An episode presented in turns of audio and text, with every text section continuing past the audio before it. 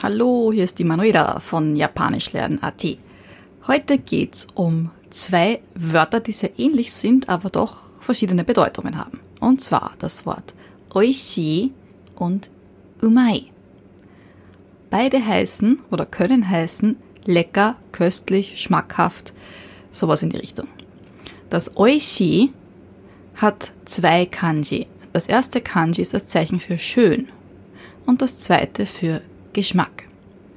Das Zeichen für schön besteht aus zwei Teilen. Oben ist das Schaf und unten das Zeichen für groß. Ein großes Schaf ist schön. Ja, jetzt könnte man vielleicht die Schönheitsideale ein bisschen anzweifeln, aber schön bedeutet ja auch Geld haben, reich sein. Und wahrscheinlich war jemand, der ein großes Schaf gehabt hat, eben reich. Oder vielleicht also eine große Menge an Schafen, man weiß es nicht. Das zweite Kanji für Geschmack besteht links aus dem Mund, aus der Öffnung und rechts aus einer Variante von Baum. Ja. Man könnte auch sagen, oben sieht es ein bisschen aus wie die Erde. Aber ja, wenn man etwas schmeckt, da braucht man den Mund dazu. Wer weiß, vielleicht schmecken auch Bäume gut. Oishi und Umai. Umai könnte man in Kanji schreiben, macht man normalerweise aber nicht. Man könnte nämlich Umai genauso mit den gleichen Kanji wie Oishi schreiben. Was ist jetzt genau der Unterschied? Naja, also Oishi ist eigentlich das Standardwort, das verwendet wird, wenn etwas lecker schmeckt und gut schmeckt. Umai ist eher so ein bisschen in den Dialekt hinein, in die Umgangssprache und wird eigentlich nur von Männern verwendet. Umai. Also der Unterschied eben, wer sagt das Wort und mit wem spricht er. Also Oishi hört sich viel höflicher an als Umai. Aber wenn jemand sagt Umai, dann ist es ganz besonders großartig lecker. Ja. Aber eben nur für Männer. Also wenn ich Umai sagen würde, wäre das ein bisschen komisch. Ne? So, dann ein paar Abwandlungen. Totemo oishi. Totemo oishi. Totemo heißt sehr. Oishi, lecker. Also sehr lecker, sehr köstlich, sehr schmackhaft. Totemo. Vorsicht bei der Aussprache. Die Betonung ist auf dem T. Nicht auf dem To. Also nicht totemo, sondern totemo. Totemo. Totemo oishi. Die Vergangenheitsform, es war köstlich.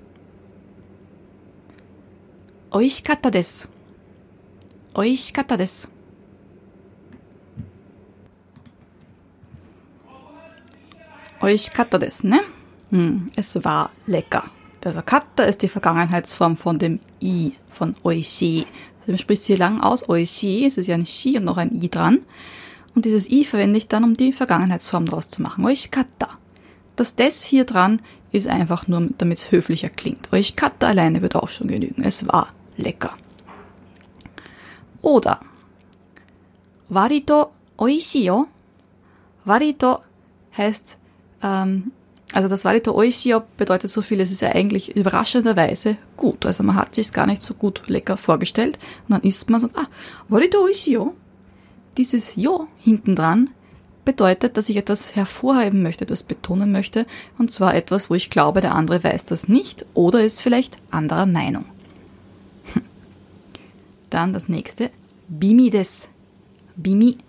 Das sind die gleichen Kanji wie Oishi, also schön und Geschmack, aber Bimi des sagt normalerweise keiner. Also das wirst du vielleicht in einem Anime hören. Ja. Heißt aber trotzdem lecker. Dann noch zurück zum Umai. Das kann man auch ein bisschen anders aussprechen. Und zwar zum Beispiel Ume. Ume. Das ist eine noch vermännlichtere Macho-Form. Also gerade in Tokio und Umgebung passiert das sehr oft, dass das I ins E umgewandelt wird. Zum Beispiel aus Sugoi wow, Wahnsinn, wird suge. Ume statt umai. Ume, boah, das ist extrem, boah, so lecker. Oder, wenn man jemanden sagen möchte, das schmeckt so lecker, das musst du auch ausprobieren. Umaiso, ja, umaiso.